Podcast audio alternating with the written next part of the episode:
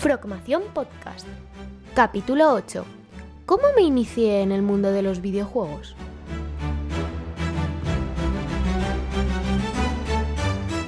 Muy buenas a todos y bienvenidos a un nuevo episodio de nuestra Frogmación Podcast. Hoy voy a hablaros de algo que es un pelín más personal de lo habitual y que es cómo me inicié en el mundo de los videojuegos. No desde el punto de vista profesional, como me dedico a día de hoy, sino más bien cómo empecé a jugar a videojuegos. Y es que algo que os va a llamar muchísimo la atención es que es algo que no admití públicamente hasta que tuve 20 muchos años. Yo creo que ya había terminado la carrera de matemáticas cuando admití que me gustaba jugar a videojuegos, que era muy friki y estas cosas. Y diréis, ¿por qué no lo admitías? Eh, la verdad es que llamadle vergüenza, llamadle un poquito de reparo o, que la gente que jugábamos a videojuegos se nos miraba un poco mal. Yo recuerdo a finales de los 90, inicios de los 2000, que jugar a videojuegos era cosa de, pues eso, lo he dicho la palabra, cosa de frikis. Y que claro, siendo cosa de frikis, estaba muy mal visto, ¿no? Lo, normal era socializar, salir a jugar al parque, eh, jugar a fútbol, por ejemplo. A mí nunca me ha gustado el fútbol. Y, claro, cuando decías, no, me gustan los videojuegos, o juego a videojuegos, o esta cosa o la otra, como que te miraban raro, ¿no? Dentro de la gente del mismo gremio, dentro de los distintos compañeros, amigos que sí que jugábamos, era algo muy normal, pero fuera de ese grupo, pues no era una conversación que así de bote pronto decía, hola, soy Juan Gabriel, me gusta jugar a videojuegos. No, la verdad es que, es que no. Y sí que era algo que quería por lo menos comentarlo públicamente para que quedara constancia. Por cierto, los que estáis viendo a través de YouTube veréis que me voy girando hacia la izquierda. Es porque tengo puesto una serie de cositas que quiero comentar y no quiero que se me pase ninguna, porque creo que hay mucha gente que se siente identificado con, con este perfil, ¿no? Con esto de el ser friki y, de no darlo a conocer por el que dirán, ¿no?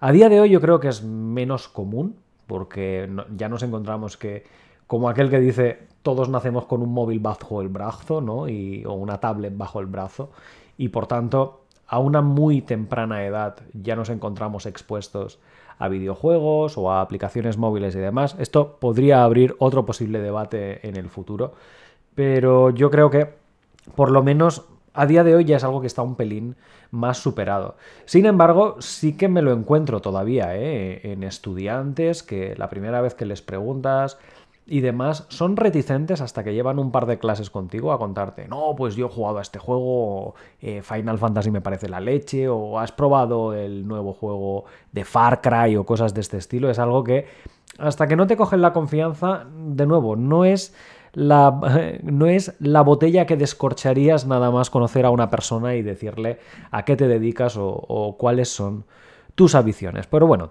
ya os digo, esto era en mis épocas jóvenes, ¿no? Os digo, finales de los 90, inicios de los 2000, cuando el ser friki era algo que estaba mal visto y que por suerte a día de hoy ya hemos podido superar. ¿Cómo me inicié en los videojuegos? Pues bueno, mi primera consola, recuerdo que fue una Super Nintendo, que todavía la tengo abajo en el, en el salón como reliquia y que encima, para colmo de males, todavía funciona. Eh, ¿Recordáis la consola de Super Nintendo donde los cartuchos había que soplarles para quitarles el polvo, no sé muy bien por qué, o para quitarles la electricidad estática, porque a veces no funcionaban o a veces no cargaban correctamente, pues todavía la, tengo por ahí abajo y me he hecho alguna que otra partidita con María o con la gente que pasa por casa eh, de, de vez en cuando. ¿Qué juego de la Super Nintendo fue con el que me inicié? Pues bueno, yo recuerdo particularmente tres que me marcaron con muchísima diferencia. El primero fue una compilación de todos los juegos de Super Mario, creo que se llamaba Super Mario All Stars, que recopilaba básicamente el primer, segundo y tercer Super Mario, Super Mario World, algunos de los de The Lost Levels, y que realmente me enganchó. Me pasé horas y horas y horas y horas jugando a, ese videojuego, sobre todo porque, claro, al ser un pack 6 en 1 o 7 en 1, nunca te cansabas, ¿no? Podías jugar horas y horas y horas al Super Mario World y luego echar una hora a, los The Lost Levels o cosas de, este estilo. Por tanto, Super Mario All Stars eh, es el nombre de esa compilación de Super Nintendo que me marcó muchísimo.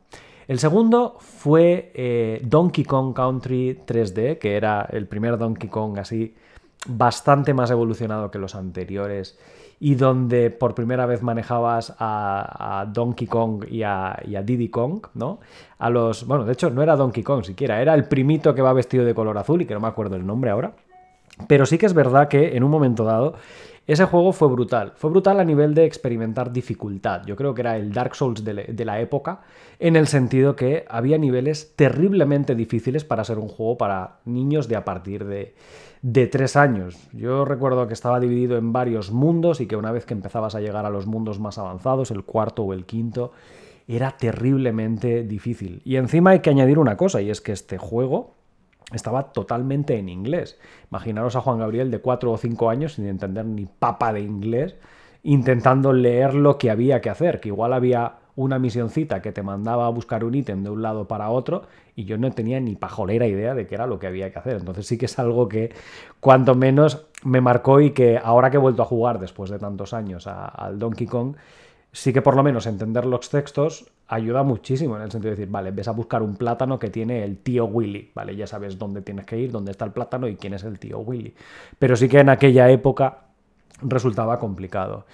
Y otro de los juegos, ya el último para cerrar esta primera etapa en, Super Nintendo, fue el juego de Kirby, que de nuevo volvía a ser Kirby Fun Pack. Era el pack divertido de Kirby que traía siete juegos en uno, donde de nuevo volvías a revivir historias de Kirby contra el rey de DD o contra el árbol o con sus amigos eh, en las estrellas, en el castillo de Meta Knight, etc.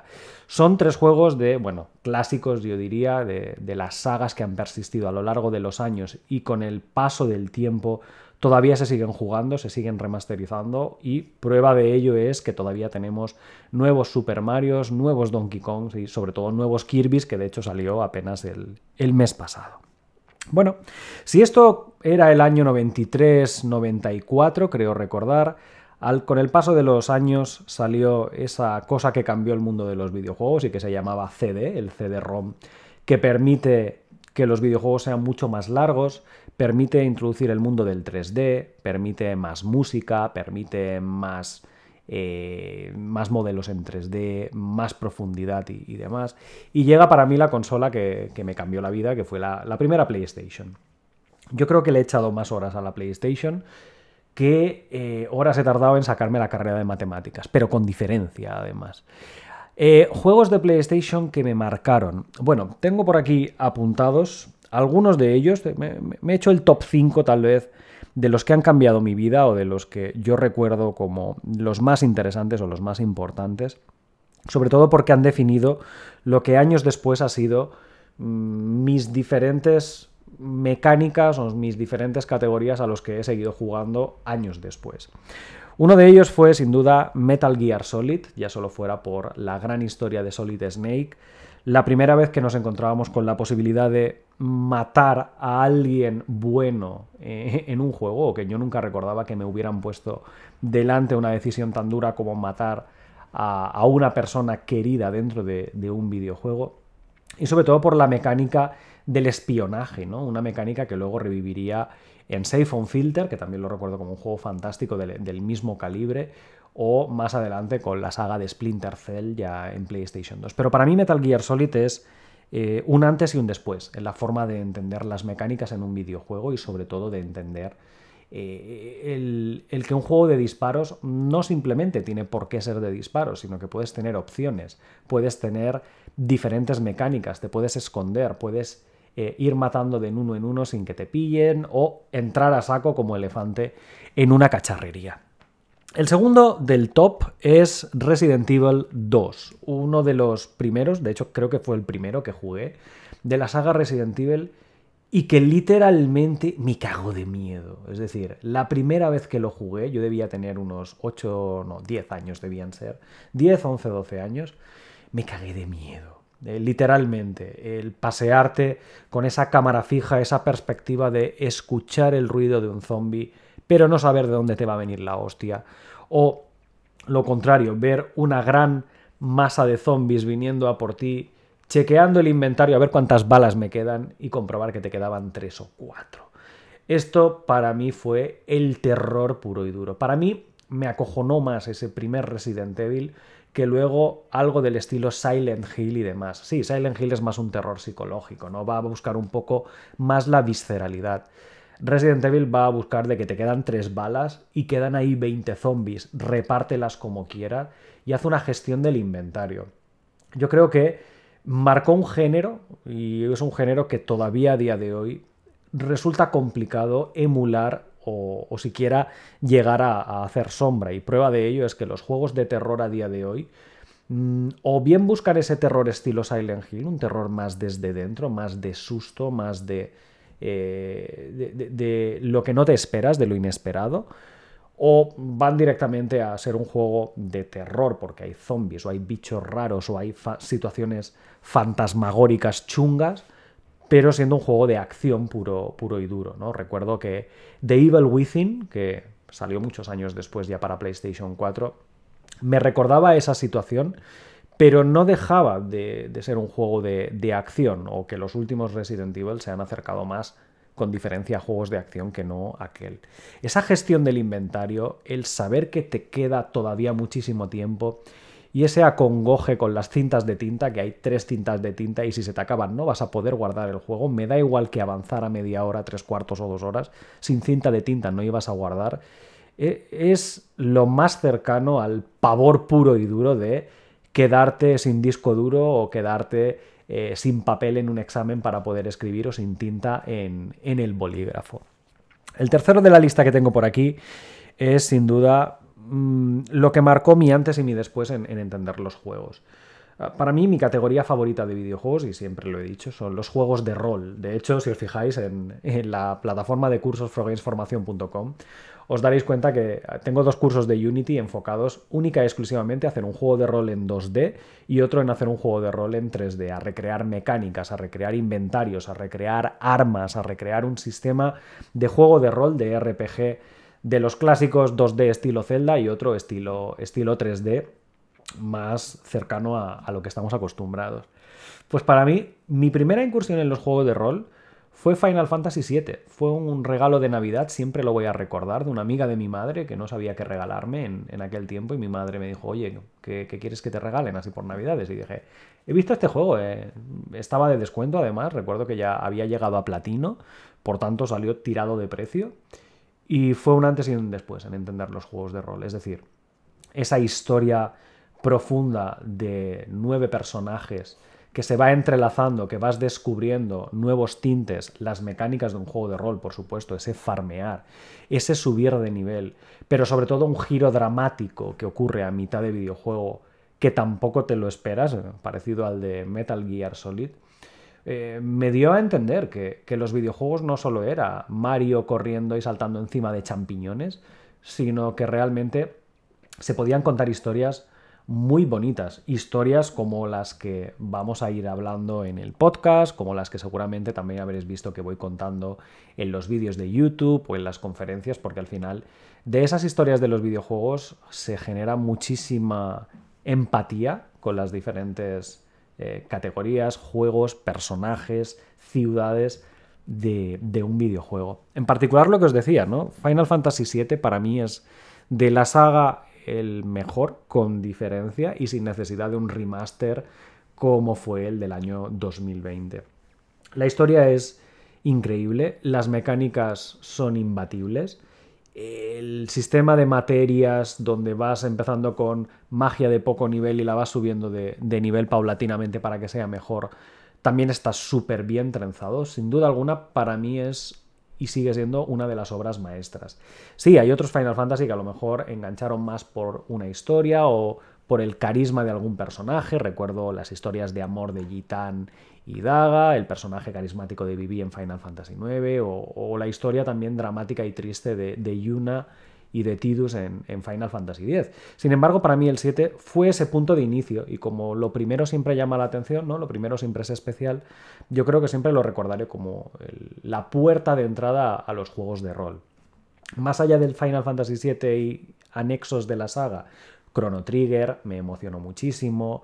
Legend of the Dragon, muchas veces olvidado, un, juego de rol eh, donde Sony intentaba competir con, esa entrada fuerte que había causado Squaresoft eh, entrando en Europa con unos juegos que solo triunfaban en, en Japón. Y es que no lo olvidemos, ¿eh? los juegos de rol durante muchos años solo se jugaron en Japón y Final Fantasy VII es de hecho el primero ¿no? que llega así a Europa de forma abierta, de forma extendida, a bombo y platillo y con campañas de marketing alucinantes. Y bueno, mm, por suerte que llegó, hemos tenido todo lo que ha venido después. El cuarto que tengo por aquí es Crash Bandicoot. En particular el Crash Bandicoot yo diría que el 3. Eh, empecé, los jugué por orden, ¿eh? ¿eh? Primero jugué al 1, al 2 y al 3. El 1 me pareció de nuevo una cosa imposible de jugar. Nunca lo terminé, debo decirlo. Por suerte había los típicos códigos de triángulo X círculo para saltar niveles o conseguir vidas infinitas y demás. Pero hay niveles del 1 que nunca llegué a terminar, como el, del dichoso puente, que había un puente con barritas, con, con eslabones cada 5 posiciones, entonces tenías que ir saltando de eslabón a eslabón. Eso era, era una dificultad excesiva para un chaval de, de 8 o 10 años. Eh, el 2 y sobre todo el 3 lo recuerdo de forma muy especial porque eh, esa introducción de mecánicas que vimos en el, en el 3 con niveles organizados de 5 en 5, ya, ya había ocurrido eso en el, en el 2, pero sobre todo en el 3 ese incorporar pues ahora te, doy una mecánica de doble salto, ahora te desvelo una mecánica de torbellino, de lanzar el bazooka, eso me parecía brutal, niveles de moto, niveles encima del puma. Eh, fue un juego de plataformas que realmente eh, me marcó la diferencia, que de hecho, tanto Crash Bandicoot como luego Spyro de Dragon y demás, fueron algunos videojuegos que, me han gustado tanto que, que, bueno, todavía a día de hoy a veces los juego y no la versión remasterizada ¿eh? para PlayStation y demás, no, no, los originales con Crash, con esas orejas picudas y, demás. De hecho, probablemente es la fusión de, este género, el género de las plataformas, con ese género más, el primero que he comentado, Metal Gear, Safe Filter, acción y demás, que me ha llevado a, que me gusten juegos del estilo de Tomb Raider, Lara Croft, el Uncharted, etcétera, pero que sin embargo no me atraigan otros más específicos de una rama u otra, como por ejemplo eh, Eternal o por ejemplo el Amazon Simulator, que le llamo yo, Death Stranding, de, que no llega a ser tan eh, explotador de esas mecánicas, sino más de cubrir un mundo enorme que no es algo que me llame tanto la, la atención. A mí me llama más pasarte de este nivel saltando estas plataformas o disparando a estos enemigos o que no te descubran, que no, ale, venga, tira para el campo a, explorar, a ver qué encuentras, o recoge una caja y llévala ya. Ya, yo os digo, ¿eh? yo lo llamo el, el Amazon Simulator de los, de los videojuegos. Y el último, porque os he dicho que tendría un top 5, es pues una de mis pasiones, que es el mundo del motor, el mundo de los coches, el mundo de Gran Turismo. Fue para mí también un descubrimiento el mundo de los simuladores de coches y bueno, años después, como habréis visto en alguna de las fotos que voy compartiendo por redes sociales y demás, eh, decidí montarme en casa un simulador de, coches para poder seguir jugando a juegos tipo Gran Turismo, tipo Fórmula 1, eh, directamente con, con, un volante, acelerador, pedal de freno y, y demás. El mundo de los simuladores es un mundo muy raro, ¿no? Porque al final tú te metes a conducir cuando lo puedes hacer en la vida real. Bueno, diréis, sí, bueno, pero en la vida real no conduces un Fórmula 1, ¿no? Ni tienes un coche que alcance los 400 kilómetros por hora. Pero es, es, raro, ¿no? Que un chaval de 8 o 10 años tire por, por un juego de estas características. Pues no os podéis imaginar lo que me enganchaba a mí sacarme las licencias con las copas de oro, con el coche que te regalaban y, demás, sin necesidad de toda esta parafernalia que tenemos a día de hoy, ¿no? Con el mundo del multijugador, las competiciones o, los eSports. Yo era feliz con mi Gran Turismo 1 y en, la PlayStation 1 todavía me sigue funcionando, ¿de acuerdo? De hecho, no la veis porque está justo detrás de donde tengo la, cámara, eh, pero justo ahí tengo todavía la PlayStation 1 con sus mandos originales y funciona también al igual que la, que la Super Nintendo que os comentaba. De hecho, creo que no hay ninguna consola que me haya dejado de funcionar con los años, lo cual significa que igual las traté bien o que de tanta caña que le iba dando nunca cogían polvo y, y por eso seguían funcionando. Y bueno, este es el top 5 con el que arranco este capítulo de hoy, y digo arranco, pero ya acabo, porque como sabéis no me gusta extenderme más de lo necesario. Tenía puestos aquí una serie de ítems que no he cubierto y creo que esto entonces nos dará para tener una segunda parte de cómo me inicié en los videojuegos y demás. De hecho, aprovechad, ya que tenéis este capítulo en formato podcast en las diferentes plataformas, Anchor, Spotify, eh, Apple, Google, Amazon, para eh, compartirlo o para eh, etiquetarme en redes sociales y decirme si os parece interesante que os comparta estos sentimientos con respecto a cómo me inicia el mundo de los videojuegos, qué me llamó la atención o qué no. Y así podemos hacer una segunda parte, una tercera o, o, las que se presten. De hecho, tenía apuntado por aquí para hablaros sobre bandas sonoras de videojuegos, que también me marcaron muchísimo, o sobre curiosidades que he descubierto a lo largo de los años sobre alguno de los videojuegos que os he comentado o otros que no os he comentado porque me he quedado apenas en mis 10-12 años, me he quedado hasta el año 98-99. Y si realmente os interesa, pues oye, ponedlo en un comentario de, de alguna de las plataformas o incluso en el, en el vídeo de YouTube para así tenerlo en cuenta de cara a, a futuros episodios de nuestro podcast. Pues bueno, deciros que estos cinco que os he comentado, eh, bueno, la, etapa en, los juegos más de 2D o más de Super Nintendo con los clásicos y estos cinco que os he comentado, Metal Gear Solid, eh, Resident Evil 2, Final Fantasy VII, Crash Bandicoot o Gran Turismo, para mí han sido mis pilares fundamentales, los que he seguido jugando a lo largo de los años, donde he ido probando las diferentes remasterizaciones. Muchos de ellos los tengo comprados luego en teléfono móvil o en las plataformas más modernas. Y probablemente la razón por la cual años después de acabar matemáticas y demás, me dediqué al mundo de, de los videojuegos. Igual, si no hubiera probado alguno de estos, o no me hubieran llamado tanto la atención, o no hubiera tenido una consola en su día, nunca me habría dedicado al mundo de los videojuegos. Por tanto, voy a acabar con una llamada que parecerá una llamada de marketing, pero no lo es. Es una llamada más a todos los padres, que si a vuestros hijos les gusta jugar a videojuegos o tienen el gusanillo y demás, controladlos, eso sí, para no pasaros en tiempo, pero dejadles jugar videojuegos, experimentad, porque imaginaros que yo no hubiera jugado a estos videojuegos o que mis padres nunca me hubieran comprado una Super Nintendo o una PlayStation, pues igual el Juan Gabriel de a día de hoy ni siquiera sería matemático, ni siquiera jugaría videojuegos, ni siquiera publicaría cursos de Unity o ni siquiera habría siquiera llegado a enseñar en base a la tecnología, porque al final todos estos juegos que os he contado, muchos de ellos tienen que ver con ajustar parámetros, subir de nivel, toquetear la configuración del coche, mejorar un personaje, subirlo de nivel, asignarle una magia u otra, que es lo que luego me llevó mucho al mundo de las matemáticas, al mundo de la modelización y al mundo del game design en empresas de videojuego. Por tanto, tenedlo en cuenta que matar o cortar de cuajo ese acceso a algo como en mi caso han sido el mundo de los videojuegos podría haber cambiado totalmente mi parecer eh, con respecto a lo que me dedicaría años después. Pues bueno, espero que os haya gustado el capítulo de hoy. Si os ha gustado, recordad, no seáis egoístas y compartidlo con el resto del mundo. Y nos vemos en el siguiente episodio de nuestra Frogmación Podcast. Si te gusta Frogmación Podcast, síguenos en redes sociales, a través de Facebook, Twitter, Instagram o nuestro canal de YouTube. Y consulta todos nuestros cursos o suscríbete a nuestra newsletter en la web progames.es.